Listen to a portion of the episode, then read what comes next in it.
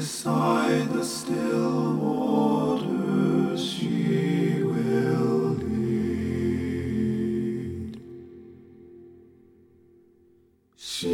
Restores my soul. She rights my wrongs. She leads me in a path of good things and fills my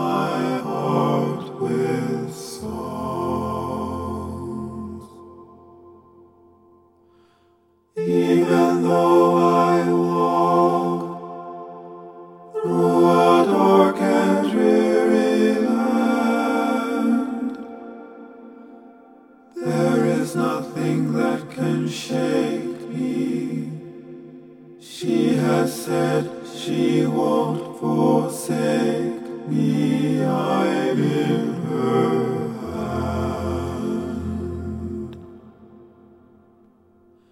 She sets a table before me in the presence of my foes.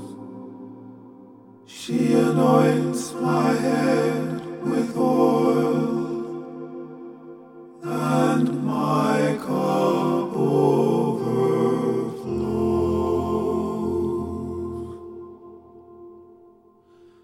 soli soli con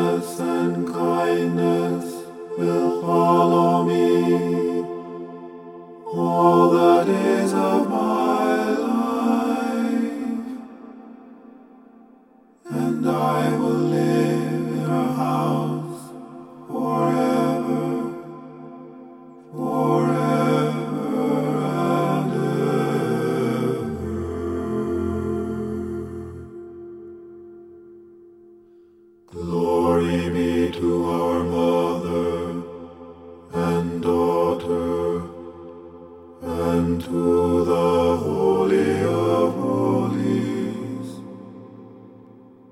as it was in the beginning, is now